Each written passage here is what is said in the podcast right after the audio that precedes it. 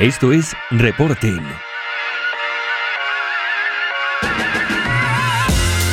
Un podcast sobre SEO, e-commerce y analítica para personas que buscan estrategias y resultados profesionales en su marketing digital.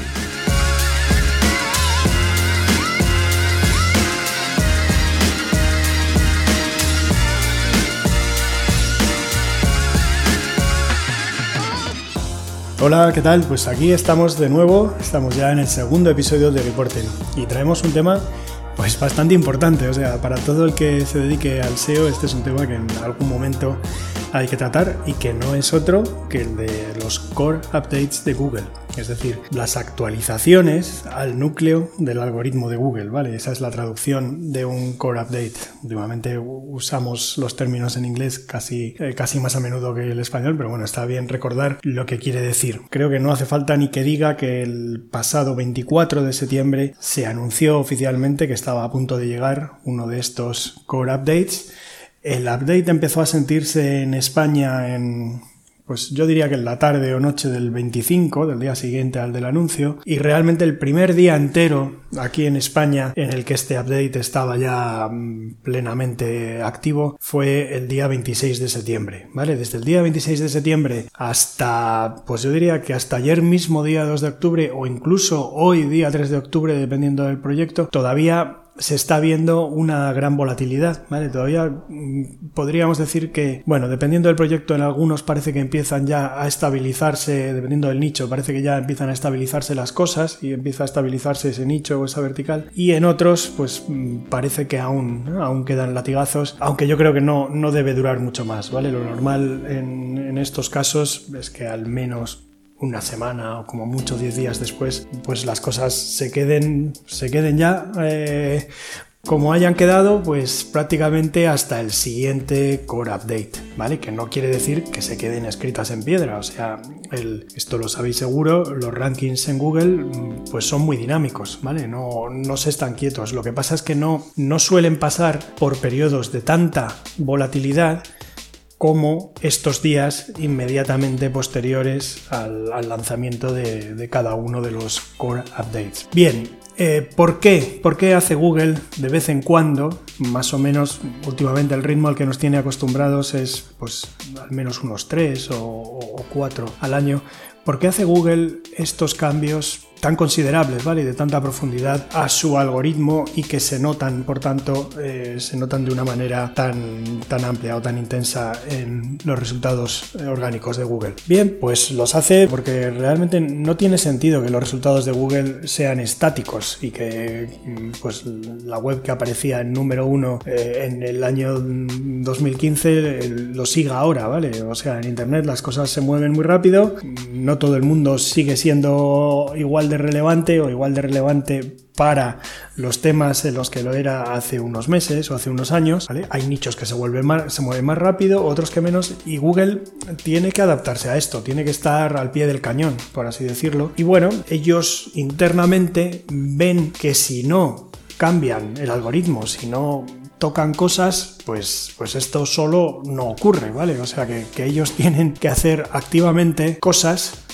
para ajustarse mejor y para, como dicen ellos mismos en, un post que han publicado sobre información oficial, ¿vale? Sobre los updates, pues para asegurarse de que continúan cumpliendo su misión, que es al fin y al cabo dar los resultados más relevantes y de más utilidad para el usuario. Vale, en este mismo post del que os hablo, yo creo que lo lanzaron con motivo del, update de junio, que antes de este de septiembre era el último, el último core update que habíamos sufrido o experimentado. En ese post, pues proponían un símil que a mí me parece que está muy bien. O sea, imagínate en el año 2015 nos hubieran pedido que hiciéramos, si sois cinéfilos, ¿vale? Pues una lista de, vuestras 100 películas favoritas, las que según vosotros son las 100 mejores películas de la historia del cine. Entonces, pues, si os lo volviesen a pedir ahora, probablemente eh, la lista no sería idéntica, ¿vale? Primero porque a lo mejor en estos cuatro años con suerte a lo mejor una, al menos una, dos, tres se colaban en ese top 100, ¿no? Que no estaban hechas ni siquiera en 2015, pero también es posible que, que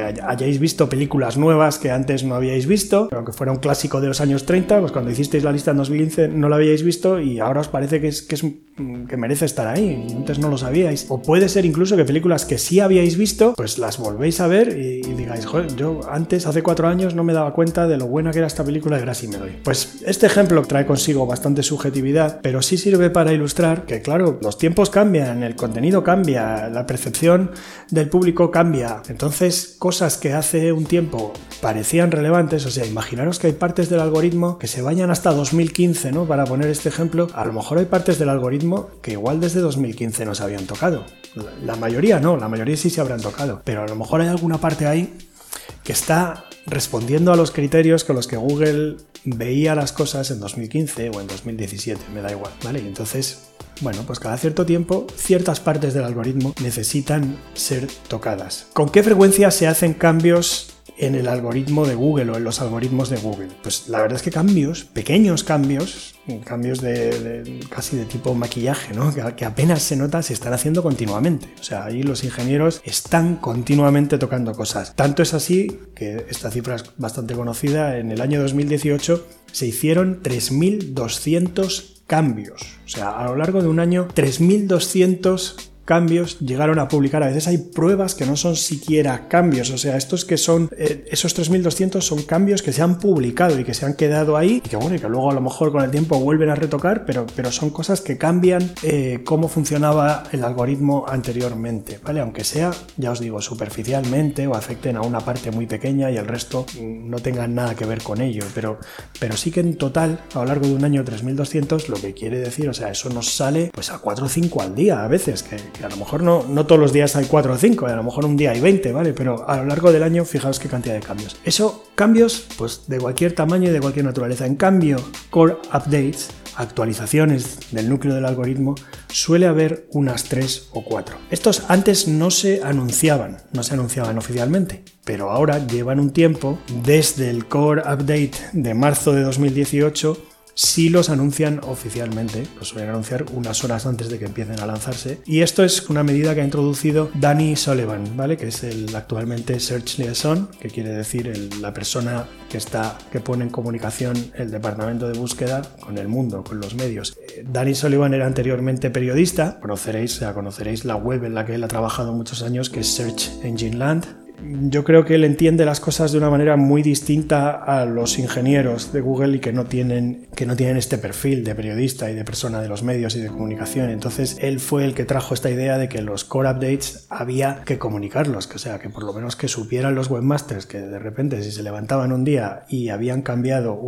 su tráfico, había subido o bajado un 20 o un 30% su tráfico orgánico, pues que respondía a esto, que no se llevasen a confusión, ¿no? que no pensasen que esto había ocurrido porque habían, porque habían habían tocado ellos una cosita en, su WordPress o en su, web. No, no era por esto y, Danny Sullivan opinaba que, la gente tenía derecho a conocerlo, ¿vale? Y bueno, pues esta es la estrategia que se sigue eh, actualmente. Sí que es verdad que hay algunos updates que son importantes sin ser, sin ser un core, sin ser del núcleo, pues como por ejemplo, un ejemplo reciente sería el, update mm, de velocidad móvil, ¿vale? Que se hizo en julio de 2018, que estos la verdad es que siempre los han avisado y además con, con mucha antelación, ¿vale? Porque sí entienden que es una cuestión en la que un webmaster, si tiene esta información y con suficiente tiempo, pues puede actuar, puede hacer algo en su web para, mm, bueno, para prepararse para este cambio y, y tiene sentido. En cambio, con, los core updates, la postura oficial de Google y por la que antes no los comunicaban,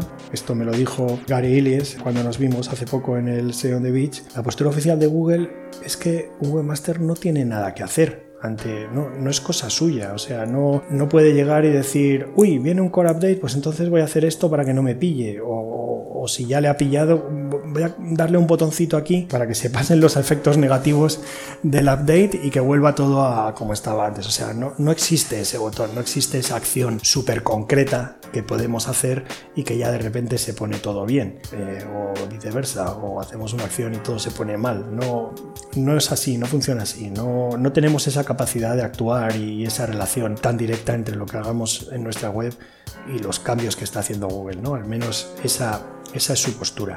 Han dado también una serie de directrices oficiales, ¿no? comentarios oficiales, opiniones oficiales mm, sobre los core updates y, qué hacer ante ellos o, o, qué no hacer. Su política principal con esto de los updates es focus on content, es decir, que te enfoques y te centres en el contenido, ¿vale? Que viene a ser un poco como la cantinela tradicional de siempre de Google, que, o sea, haz gran contenido y Google se enterará de ello y los usuarios se enterarán de ellos y vendrán a tu web.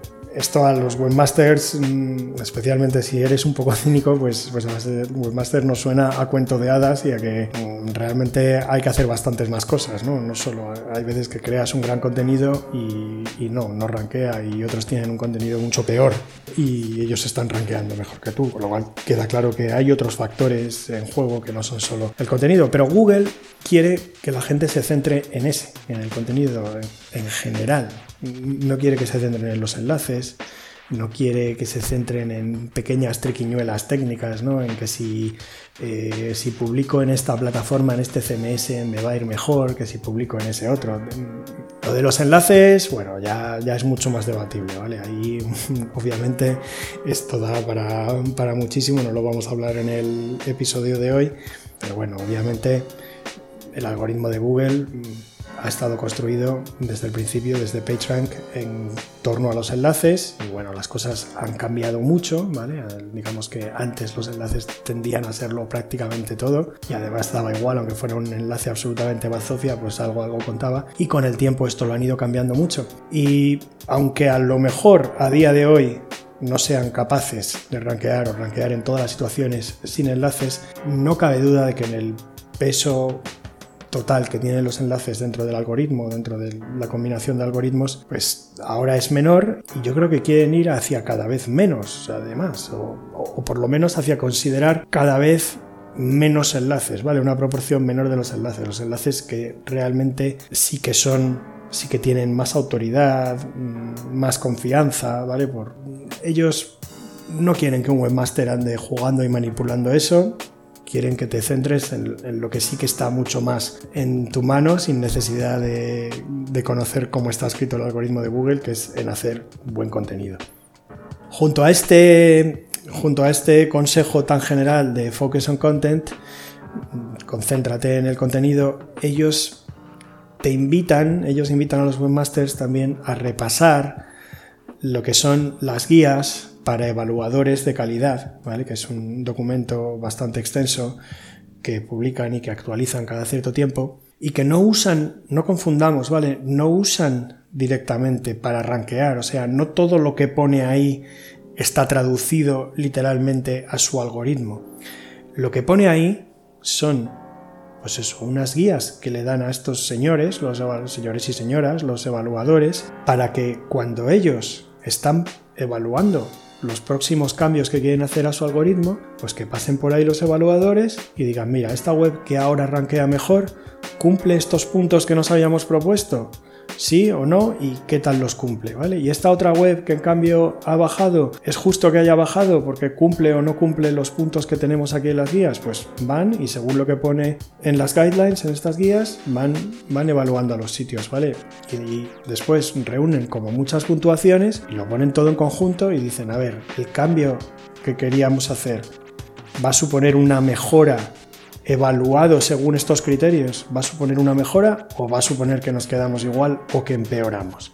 ¿Vale? O sea, que lo usan precisamente para evaluar sus propios cambios de algoritmo. Entonces, aunque lo que pone ahí no está cocinado tal cual en el algoritmo, sí que es hacia donde ellos quieren ir, ¿vale? Entonces, si tú lo cumples, te esfuerzas por cumplirlo, no te vas a estar garantizando que inmediatamente, de manera inmediata, Google te va a rankear bien, porque ya lo estamos diciendo, el algoritmo ahora mismo no funciona así, pero sí que estás poniendo las bases para que a medio, largo plazo, ¿no? a futuro, en general, los updates pues te vayan beneficiando a ti, o por lo menos te vayan beneficiando mucho más que perjudicando, ¿vale?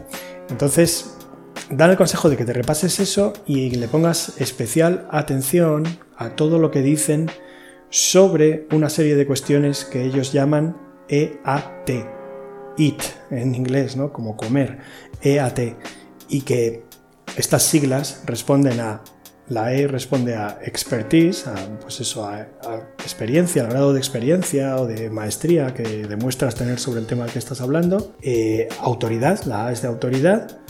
Y la T Trustworthiness, pues la T es de la confianza que se puede tener en, la web, en la fuente de información. O sea, son tres conceptos bastante parecidos, pero que cada uno de ellos tiene su propio enfoque, su propio ángulo. o sea, digamos que se podría tener expertise sin tener mucha autoridad. O sea, tú puedes ser un tío que sabe muchísimo de algo, pero a lo mejor todavía no eres una autoridad pública. Pero bueno, no cabe duda de que aunque no estés reconocido así a un gran nivel, si la gente lee tus textos y dice, joder, qué tío más experto, qué, bien habla, qué bien explica esto, cómo se nota que tiene experiencia propia, que no está simplemente, vamos, que no es el típico blog donde lo que están haciendo es regurgitar contenido, ¿no? O sea, hacer un copia y pega de lo que ha puesto otro, sino que aquí se nota labor propia y experiencia propia de años y tal. Eh, lo de la autoridad sí que es más parecido, bueno, a lo que se ha hablado de autoridad en SEO siempre, de que tengas enlaces desde otras webs y a ser posible desde webs de tu mismo, tu misma temática, porque si eres jardinero y te enlazan desde una web de papiroflexia, pues, pues no, no,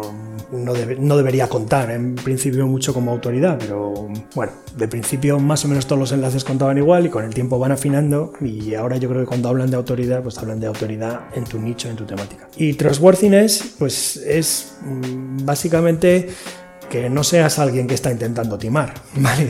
o sea, porque incluso a veces, aunque se cumplen los dos anteriores, si eres una persona con malas intenciones, ¿eh? pues puede que seas muy experto y que la gente te vea como una autoridad, pero oye, a lo mejor eh, te ha tentado el dinero y estás ahí dando un producto de muy poco valor, mm, pues por un precio muy alto, que no lo vale, o luego resulta que no ofreces garantía, o que, mm, bueno, que haces cualquier tipo de práctica poco recomendable mm, la gente pues, puede llegar a quejarse, a decir, jo, este tío, eh, sí, sí, será muy experto, pero no se ha timado, ¿vale?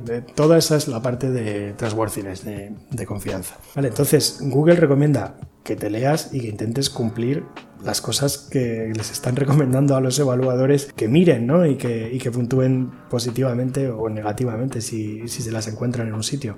Yo realmente creo que ahí eh, en esas guías no hay ninguna barbaridad, está todo bastante bien y tiene todo bastante sentido, ¿vale? Entonces, si lo cumples, a lo mejor Google no te recompensa inmediatamente con unos rankings ahí increíbles, pero desde luego vas a tener un sitio mm, bastante bueno y bastante saludable en el que si quieres vender algo, los clientes, los posibles compradores no van a tener problema, no van a tener miedo en comprarlo y, si ofreces contenido, pues no cabe duda de que te vas a ir haciendo pues una figura en tu sector y tal. Esto es lo que dice un poco Google a nivel oficial y vamos a hablar de cómo suele reaccionar la gente y de, opiniones que se tienen sobre los updates y que a veces no son del todo verdad. Bueno, lo primero es que perder posicionamiento en un update no implica necesariamente, prácticamente no implica en absoluto, que haya algo mal en tu sitio, que haya algo mal a los ojos de Google. O sea, que volvemos a ese concepto de, que no hay que tomar acción directa inmediatamente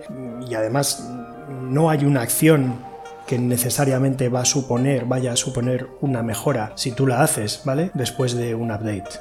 En la misma línea, también decir que perder ranking o perder visibilidad no se traduce siempre en perder tráfico, Esto es bastante importante porque si vais a mirar después de cada update los índices de visibilidad de visibilidad orgánica que suelen eh, publicar herramientas como Sistrix, Semrush, también Ahrefs tiene algo parecido, ahí podéis ver una bajada en algunas webs que a lo mejor vosotros estáis dentro de esa web, estáis dentro de Analytics y decís, pero si a mí no me ha bajado nada el tráfico, ¿qué, ¿qué, está diciendo esta herramienta? Se lo está inventando. Bueno, no se lo están inventando, ¿vale? Puede ser perfectamente que tú estés perdiendo posiciones en una palabra clave de mucho volumen Pues imagínate que a lo mejor tú tenías un blog o un medio que estaba antes posicionando pues en la décima en la décima posición para una palabra clave tipo Facebook. ¿Vale? Que, imagínate millones de veces que se buscará eh, al mes en, Google. Pues claro, tenías mucha visibilidad, pero casi seguro que no tenías tráfico, el que busca Facebook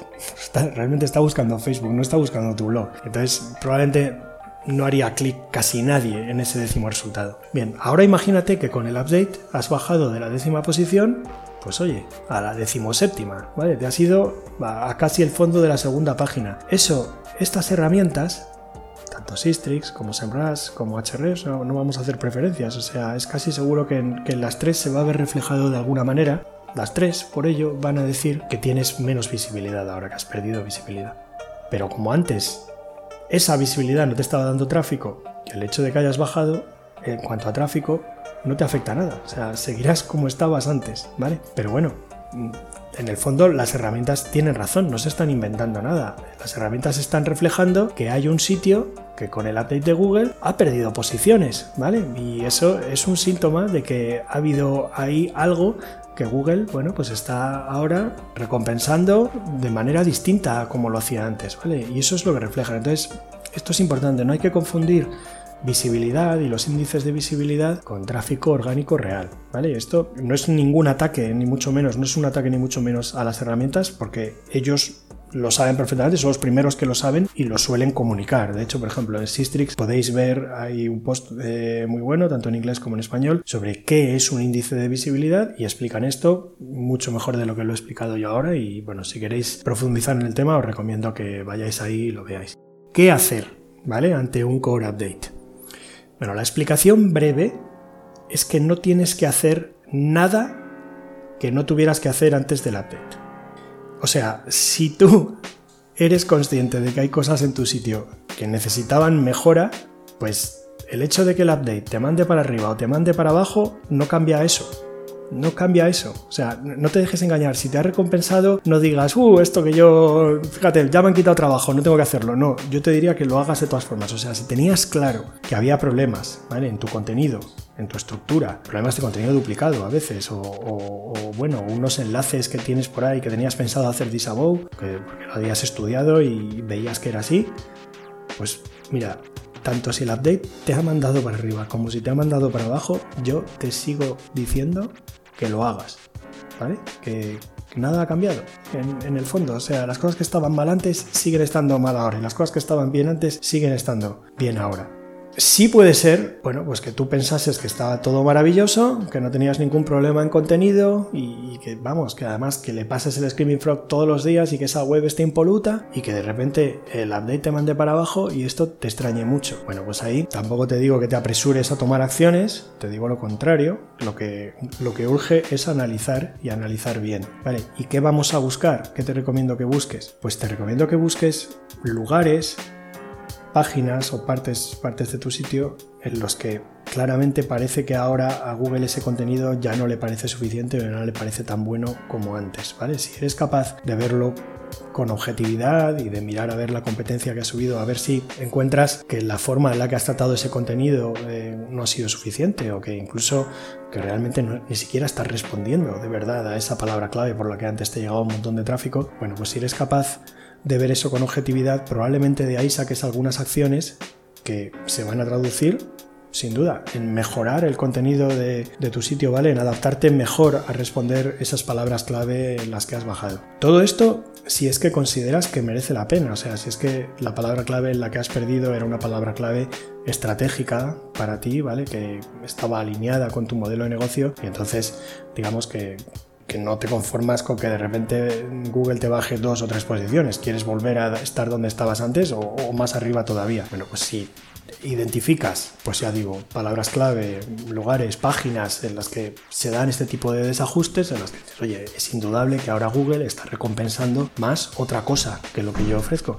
Bueno, pues mira a ver si esa página concreta o esa parte del sitio la puedes mejorar y adaptarte a lo que parece ser que Google ahora demanda.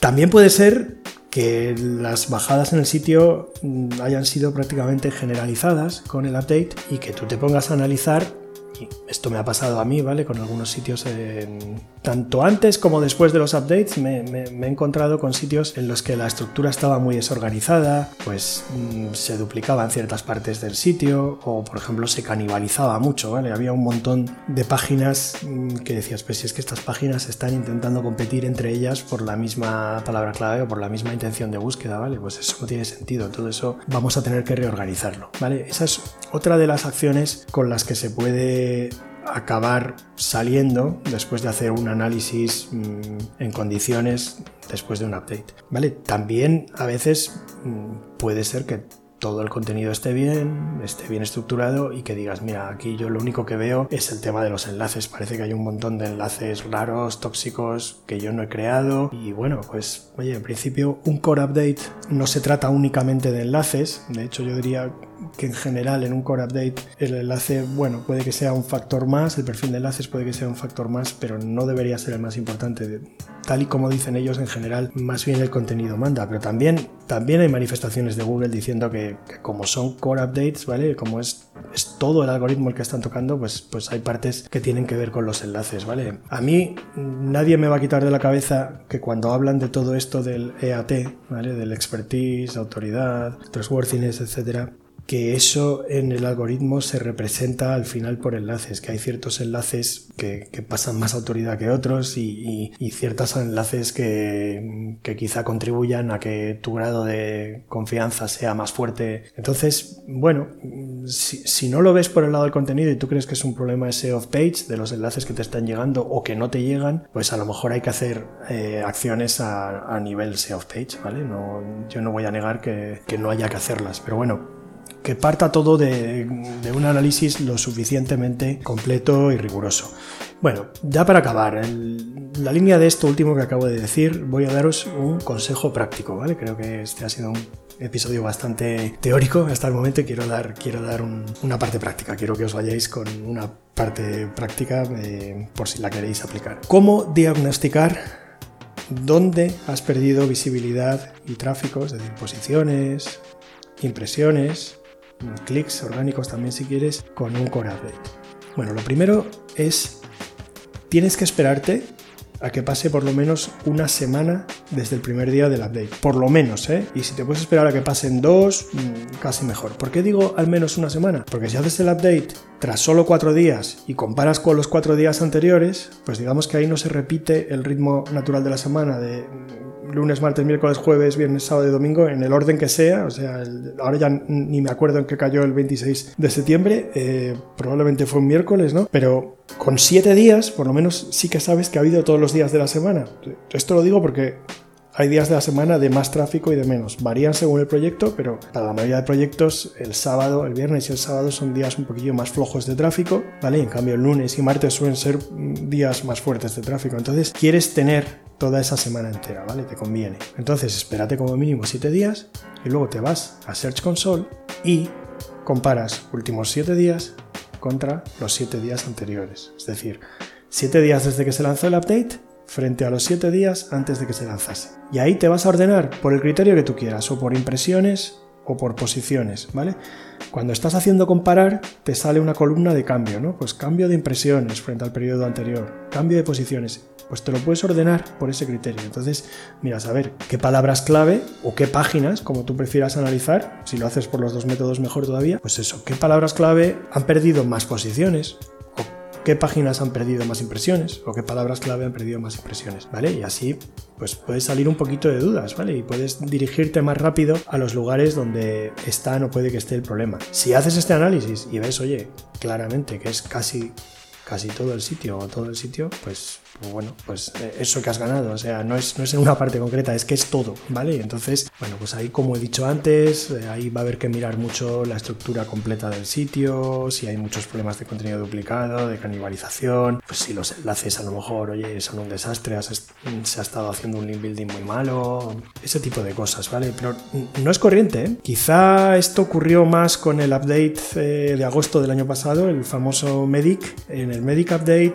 sí que hubo algunos sitios del sector salud, del sector finanzas que prácticamente mostraron que estaban afectados a, pues eso, en todas las páginas, en casi todas sus keywords y además afectados pero bien, ¿eh? o sea, ahí dieron hachazos buenos. Pero en los demás core updates que ha habido, tanto el de marzo de 2018 como el de marzo de este año, junio de este año, yo la verdad es que no, veo en cualquier caso pues algunas páginas que suben, otras que bajan y, bueno, y al final sobre el conjunto del total acaban dando un 20% de diferencia en el tráfico de tu sitio o 30%, para arriba o para abajo, ¿vale? Eso es ese tipo de impacto sobre un sitio es, es, más normal, está siendo más normal con, con, estos core updates de los últimos tiempos. Y bueno, pues ese ha sido mi consejo práctico. Esto como he dicho, se puede hacer con Search Console, se puede hacer con Data Studio. Lo único que en Data Studio los datos de Search Console, que ahora van, como sabéis, más rápido, los están dando casi un, día después, pues en Data Studio hay que esperarse un poquito más. Entonces, en vez de 7 días, te vas a tener que esperar 9 o 10, pero se puede hacer también muy bien y verlo muy visualmente. Quizá eh, es posible que comparta algo. Si estáis atentos a Twitter o a Useo, es posible que comparta algo sobre cómo ver y cómo hacer este análisis con Data Studio, ¿vale?